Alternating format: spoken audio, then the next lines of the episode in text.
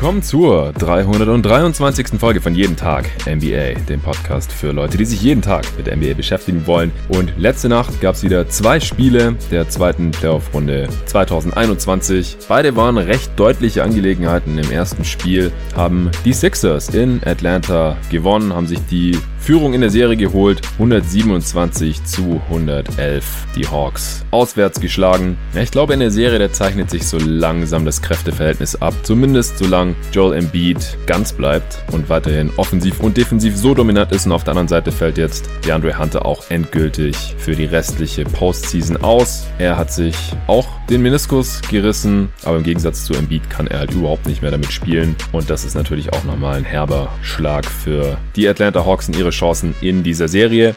Das nächste Spiel ist nochmal zu Hause. Es gibt so ein, zwei Sachen, die sie eventuell anders machen könnten, um die Serie nochmal spannend zu gestalten. Da komme ich dann gleich zu. Und im zweiten Spiel, da haben die Phoenix Suns den Sack schon so gut wie zugemacht, sage ich jetzt mal. 3-0 Führung nach dem dritten Spiel, nach dem ersten Heimspiel in Denver. Nikola Jokic hatte vor heimischem Publikum die MVP-Trophäe verliehen bekommen. Aber wie auch schon in den ersten beiden Spielen in Phoenix, haben die Nuggets den Suns weder offensiv noch defensiv allzu viel entgegenzusetzen. Am Ende 100 116 zu 102 für Phoenix. Relativ ungefährdeter Sieg, sehr deutliche Führung in dieser Serie und es könnte vielleicht schon am Montagmorgen dann vorbei sein mit einem Sweep und die Suns damit, damit dann in den Western Conference Finals.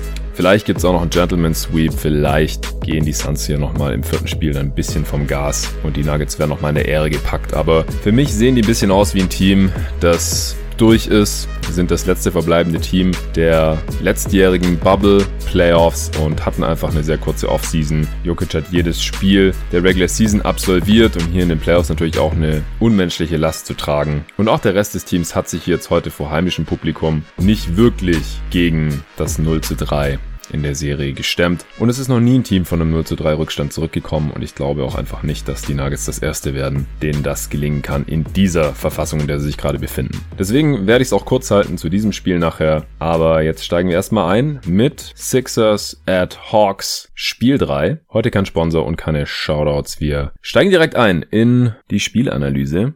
In den Starting Fives gab's keine Veränderungen. Solomon Hill startet weiterhin für den Verletzten. DeAndre Hunter gefällt mir persönlich nicht so gut, denn defensiv kann Hill Tobias Harris jetzt auch nicht so viel entgegensetzen. In der Offense muss man ihn überhaupt nicht verteidigen. Hat heute auch wieder nur zwei Würfe in 14 Minuten Spielzeit gesehen. Bekommt auch immer das Keith Bogans Treatment, also darf starten, aber wird dann normalerweise nie wieder zurückgebracht. McMillan macht das offensichtlich, um seine Bench-Lineups nicht allzu sehr zu dezimieren oder durcheinander zu bringen. Hörter kommt von der Bank, Gallinari kommt von der Bank. Aber ich glaube, das kann er sich im nächsten Spiel nicht mehr erlauben. Diese Starting Five ist dann einfach mit Hill nicht maximiert. Ich hatte das auch schon nach dem letzten Spiel angemerkt. Geändert hat sich bisher nichts. Zur Halbzeit hatte dann auch schon Tony Snell gebracht, by the way. Also doch kein Keith Bogans Treatment, fällt mir gerade auf.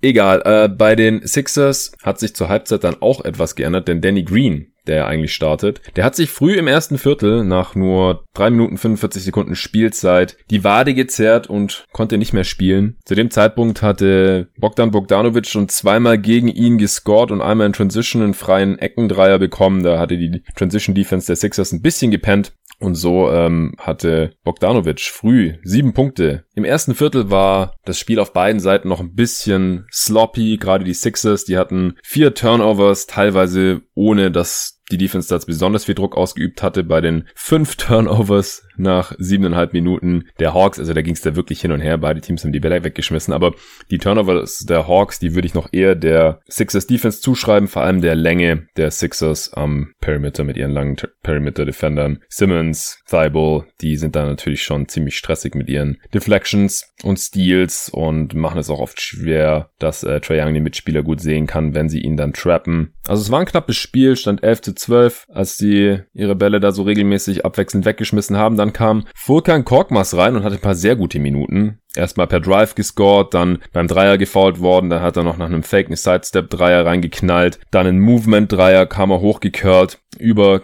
Kevin Hörter reingeschossen. Also der hatte sehr schnelle elf Punkte und hat in dem Spiel so ein bisschen die Rolle übernommen, die im vorigen Spiel ja Shake Milton eingenommen hatte, als er als Bankspieler reinkam und so einen entscheidenden Push gegeben hat.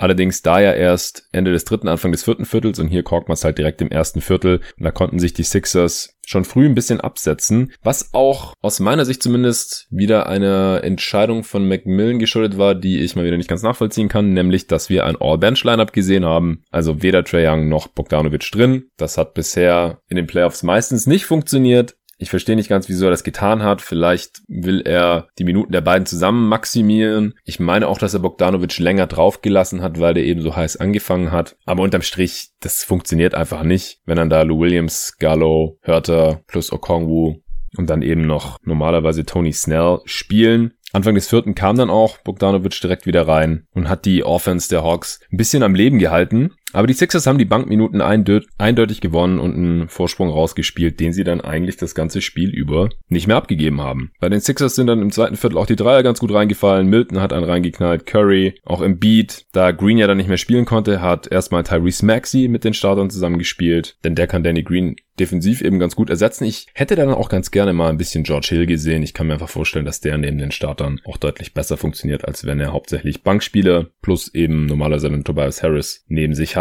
Aber gut, das hat dem Spiel der Sixers hier jetzt auch keinen Abbruch getan. Ich fand Collins in dem Spiel jetzt heute ziemlich effektiv. Der hat oft Räume genutzt, die durch Trey Youngs Gravity im Halbfeld entstanden sind. Schöner Cut, Alley-Oop von Trey Young bekommen. Einmal im Transition schön mitgerannt. Auch eine Alley-Oop von Trey Young bekommen. Am Ende hat er 23 Punkte und 7 Rebounds gehabt. Bei nur 15 Shooting Possessions. Das ist ziemlich effizient. Leider hat er keinen seiner beiden Dreier getroffen. Das ist immer noch ganz wichtig, finde ich, wenn er das Feld eben breit machen kann, beziehungsweise es eben bestrafen kann, wenn er dann in der Ecke alleine stehen gelassen wird. Drei Offensiv-Rebounds auch die zweitmeisten Punkte am Ende des Spiels nach Trae Young. Wenn die Hawks das konstant von ihm bekommen könnten, dann wäre das schon wichtig. Auf der anderen Seite hat mir auch gut gefallen, wie aggressiv Simmons im zweiten Viertel unterwegs war, in Transition gepusht, den eigenen Abschluss gesucht. Embiid sah in dem Spiel auch wieder sehr, sehr fit aus, hat einmal einen Dreier gefaked und dann den Closeout hart attackiert, ist mit allem, was er hatte, in die Zone gegangen, ohne Rücksicht auf Verluste. Fast schon zu rücksichtslos aus meiner Sicht. Mir läuft es am eiskalten Rücken runter, wenn es ihn dann da irgendwie reinhaut und er knallt irgendwie auf den Boden in dem Spiel gab es alleine zwei so Szenen, die waren aber, glaube ich, beide in der zweiten Halbzeit. Ja, einmal ist er nach dem Rebound gelandet und das hat man live besser gesehen vom Winkel her. In der Wiederholung kam das dann gar nicht mehr so rüber. Da ist sein linkes Knie so ein bisschen nach innen geknickt. Das sah überhaupt nicht gut aus aus meiner Sicht. Ist dann auch ein bisschen rumgehumpelt, aber hat dann ganz normal weitergespielt, als wäre nichts gewesen. Wie er es ja auch schon die ganze Zeit mit seinem Meniskusanriss tut. Und dann im vierten Viertel ist er auch nochmal ganz heftig auf den Rücken geknallt. Also ich hoffe einfach, dass der Typ ganz bleibt, denn der spielt bisher eine sehr gute Serie, abartig gute Playoffs und wenn er fit ist, dann haben die Hawks auch einfach nicht wirklich eine Antwort gegen ihn. Auch Clint Capella hat ihm da einfach nichts entgegenzusetzen. Kongo noch weniger. Da kann man fast schon Mitleid haben. Die Hawks spielen ja dann auch immer wieder small. Dann darf Gallinari ein bisschen gegen ihn verteidigen. Und das ist dann halt auch offensiv die potenteste Lineup. Denn dann können sie eben Five Out spielen mit Collins und Gallinari. Und da wäre es dann halt mal schön, wenn Collins auch einen Dreier treffen würde. Zur Halbzeit hatte Bogdanovic dann schon 15 Punkte.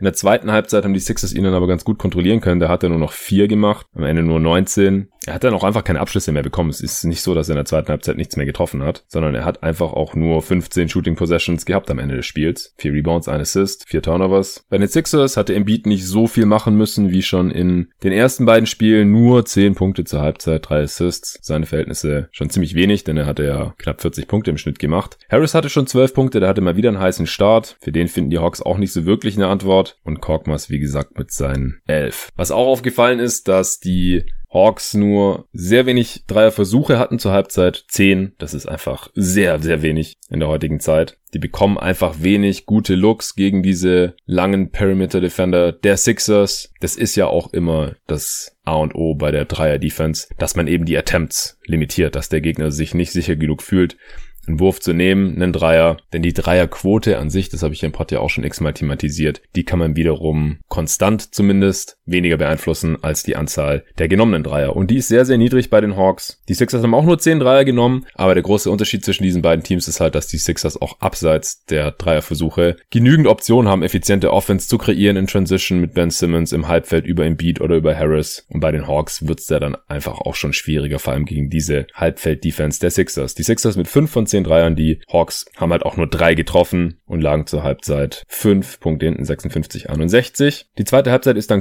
Korkmaz für Green gestartet bei den Sixers, bei den Hawks, wie gesagt, Snell für Hill. Und da tut der Aushalt von Hunter einfach extrem weh, denn sie haben da einfach jetzt einen Mann zu wenig. Cam Reddish ist ja auch schon länger out for season und dass die beiden Wings hier fehlen, das tut ihnen schon sehr, sehr weh, denn auch Tony Snell bekommt nichts wirklich auf die Kette. Heute in zwölf Minuten null Punkte, ein Rebound, null Assists, null Steals, null Blocks, gar nichts gemacht, außer drei Fouls und null von eins aus dem Feld. Also ich glaube, weniger Impact auf dem Basketballspiel kann man gar nicht haben. Er hat zwar gute Quoten, aber er nimmt halt auch so wenig Würfe. Simmons ist weiterhin aggressiv gewesen im dritten Viertel. Das fand ich sehr gut. Hat Collins auch im Halbfeld off the dribble an der Baseline attackiert und gefinisht. Dann in Transition ist er gegen Snell gezogen, der ihn dann gefoult hat. Das finde ich auch wichtig, dass er dann halt keine Angst hat, die Freiwürfe zu nehmen, keine Angst hat, gefoult zu werden, offensichtlich. Auch wenn er dann beide verhauen hat. Am Ende war er wieder nur bei vier von acht. Aber es ist trotzdem sehr wichtig für dieses Philly-Team, dass Simmons nicht zum Non-Faktor wird, was das Scoring angeht, weil das öffnet natürlich auch sein Playmaking dann. Und da gab es auch ein paar ganz schöne Szenen. Gerade Embiid hat heute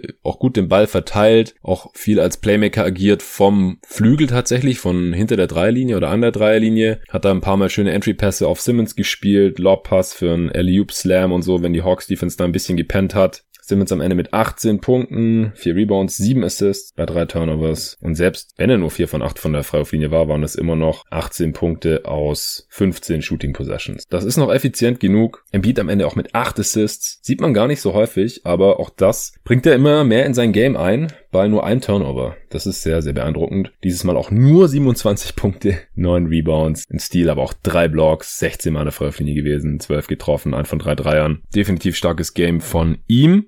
Ja, und die Sixers konnten dann ihren Abstand von so 10, 12 Punkten erstmal halten. Dann gegen Ende des dritten konnten sie den auch ein bisschen ausbauen, also auf 16, 18 Punkte mal. Da sah auch die Transition Defense der Hawks zeitweise überhaupt nicht gut aus. Simmons pusht den Ball. Als er die Mittellinie überquert hat, waren vier Hawks eigentlich noch zwischen Simmons und dem Korb und der fünfte Capella war ungefähr auf derselben Höhe wie Simmons. Und trotzdem kann Simmons einfach zum Korb durchpreschen und slam. Also das kann eigentlich nicht sein. Im Spiel insgesamt auch haben die Sixers viel mehr Punkte in Transition machen können. 15 zu 6 Fast Break Points, das sind 9 Punkte Unterschied bei einem 16 Punkte Sieg. Nicht ganz unerheblich. Auch Curry hatte mal einen komplett freien Layup im Fast Break. Hörter war eigentlich da zwischen ihm und Korb. Man hat einfach nichts gemacht, ist einfach da stehen geblieben, hat nicht contestet, ist nicht wirklich gesprungen, geschweige denn hat er ihn gefault oder irgendwas, um da keine einfachen Punkte abzugeben. Also das war bisschen enttäuschend. Die Sixers haben auch entsprechend dann die ersten acht Field Goals im dritten Viertel getroffen. Simmons hat ein bisschen Selbstvertrauen getankt und hat dann auch im Post-Up gegen Gallinari mal einen Hookshot ausgepackt und den dann auch getroffen. Also da wurde das Spiel dann spätestens vor entschieden. 80 zu 62 stands. Die Hawks haben dann mal eine Zonenverteidigung ausgepackt. Das hat die Sixers dann erstmal ein bisschen beschäftigt. Ich finde es auch gar keine so schlechte Idee gegen ein Team, die nicht so viele Dreier nehmen und immer relativ viele Non-Shooter auf einmal spielen lassen müssen. Anfang des vierten hat sich dann auch Dwight Howard mal genötigt gesehen, einen Dreier zu nehmen, hat den übel gebrickt, also der ist weit am Ring vorbei und gerade noch so an die Unterkante vom Backboard. Aber so wie es in dem Moment dann eben gelaufen ist, ist der Ball dann zu George Hill gesprungen, der draußen in der Dreierlinie stand, offensiv rebound und hat ihn dann gleich reingehauen mit dem Shotclock Buzzer, denn der Ball war nie am Ring und deswegen ist die Wurfuhr dann auch abgelaufen zum 79 zu 100. Abgesehen von Embiids böse aussehenden Stürzen gab es noch eine unschöne Szene. Da ist Tobias Harris mit dem Kopf gegen einen Kameramann oder gegen die Kamera geknallt, also an der Baseline. Und da habe ich mir wieder gedacht, toll, dass sie wieder zurück sind, die Kameraleute da an der Baseline. Haben wir sie nicht alle vermisst und ihre Aufnahmen direkt von unterm Korb? Ich glaube nicht. Also ich habe es mir nicht einmal gedacht jetzt im letzten Jahr oder wie lange wir da jetzt keine Kameraleute mehr hatten, dass da irgendwas fehlt bei der Übertragung, bei der Berichterstattung oder bei Bildern, die man vom Spiel sieht oder sowas. Und kaum sind sie wieder da, verletzen sich da wieder Spieler. Also ich finde es einfach nur bedenklich. Ich finde auch, dass man das im Game gesehen hat, dass die Spieler mit mehr Dampf zum Korb gegangen sind, weil sie halt wussten, sie haben danach noch den Runway, können da auslaufen, sie stolpern nirgendwo drüber, die knicken da nicht um, die hauen sich nicht den Kopf an einer harten Kamera an oder sowas. Und das ist einfach nervig zu sehen, dass Spieler da jetzt wieder anders spielen müssen und dass sie da halt auch diese Verletzungsgefahr haben. Die Hawks haben im vierten Viertel dann zwar nochmal 13 zu 4 Run hinlegen können, Dummerweise hat sich Trey Young dann noch ein T eingefallen nach einem Foul Call gegen Embiid. Der ist zum Korb gezogen gegen Collins, ist dann einfach flach hingefallen und es war nicht ganz klar, wo das Foul von Collins jetzt gewesen sein soll. Also da war schon Körperkontakt da, aber so richtig habe ich es jetzt auch nicht gesehen. Es gab dann eine Challenge, der wurde nicht stattgegeben, weil es einfach nicht eindeutig war, dass es kein Foul gab, denke ich mal. Das T gegen Trey Young ist natürlich trotzdem bestehen geblieben und die Hawks sind auch nie wieder so wirklich rangekommen. Ich glaube, das nächste war nochmal auf 11 oder 12 Punkte. Also alle spätestens nach dem Korkmast Dreier zum 98 zu 114, so gut vier Minuten vor Schluss, 16 Punkte vor, da war klar, das ist wohl der Dagger, das wird jetzt nicht mehr eng, es sei denn, hier geschieht ein Wunder. Das Wunder ist natürlich nicht geschehen, denn wie gesagt, die Sixers sind aus meiner Sicht jetzt schon relativ deutlich in der Verfassung mit Embiid und bei den Hawks noch ohne Hunter das eindeutig bessere Team. Damit die Hawks jetzt im vierten Spiel, im zweiten Heimspiel die Serie nochmal ausgleichen können und dann ist es, dann geht's ja mindestens über sechs, dann ist es durchaus eine spannende Serie. Ich denke, da muss Macmillan jetzt Kevin Herter starten lassen oder Gallinari. Ich würde Hörter starten lassen. Dann alle Starter auch an die 40 Minuten spielen lassen. Einfach die besten Spieler von Anfang an spielen lassen und das so viel wie möglich. Denn nur dann kann man qualitativ mit diesem Team auch mithalten. Klar, heute am Ende war es auch ein bisschen Blowout. Es gab dann auch noch Garbage Time.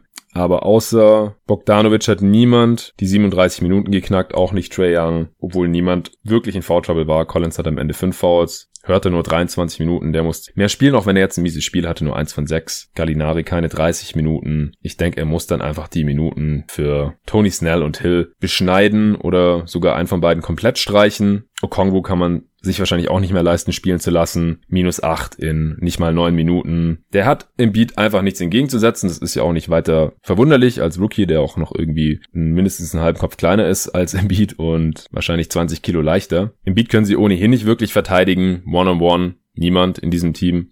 Deswegen würde ich dazu tendieren, eher Smallball zu spielen und dann die Minuten Gallinari bzw. Collins zu geben, die heute beide auch nur 29 bzw. 33 Minuten gespielt haben. Also was die Rotation angeht, ist da noch ein bisschen Optimierungspotenzial vorhanden. Aber der größte Punkt ist, wenn die Hawks schon nur so wenig Dreier nehmen können. Ich glaube, viel mehr Dreier können sie auch nicht herausspielen. Sie haben es defensiv einfach, die Sixers haben es defensiv einfach derartig im Griff, sowohl die Dreier wegzunehmen, als auch die Lobs auf Collins und Capella zu beschränken, als Trae Young nicht allzu viele offene Looks zu geben. Der hatte heute wieder ein ganz gutes Spiel. 28 Punkte aus 21 Shooting Possessions, 8 Assists bei nur 3 Turnovers. Das ist vor allem auch gegen diese Defense ist das schon aller Ehren wert. Kann sein Defender doch immer wieder Fouls einhängen. Aber wenn sie eben schon nur 23 Dreier nehmen können, die Hawks, was sie am Ende des Spiels hatten, dann haben sie keine Chance, wenn sie nur sechsmal treffen. Ja, das sind auch vier Treffer weniger als die Sixers. Die Sixers haben sogar noch weniger genommen, 10 von 21. Aber wie gesagt, die können sich das auch leisten und die Hawks können sich das nicht leisten. Die müssen die Sixers outshooten. Anders haben sie keine Chance, mehr Punkte zu machen als sie, um es mal ganz einfach auszudrücken. Dann muss die Transition Defense natürlich besser werden, hatte ich schon angesprochen.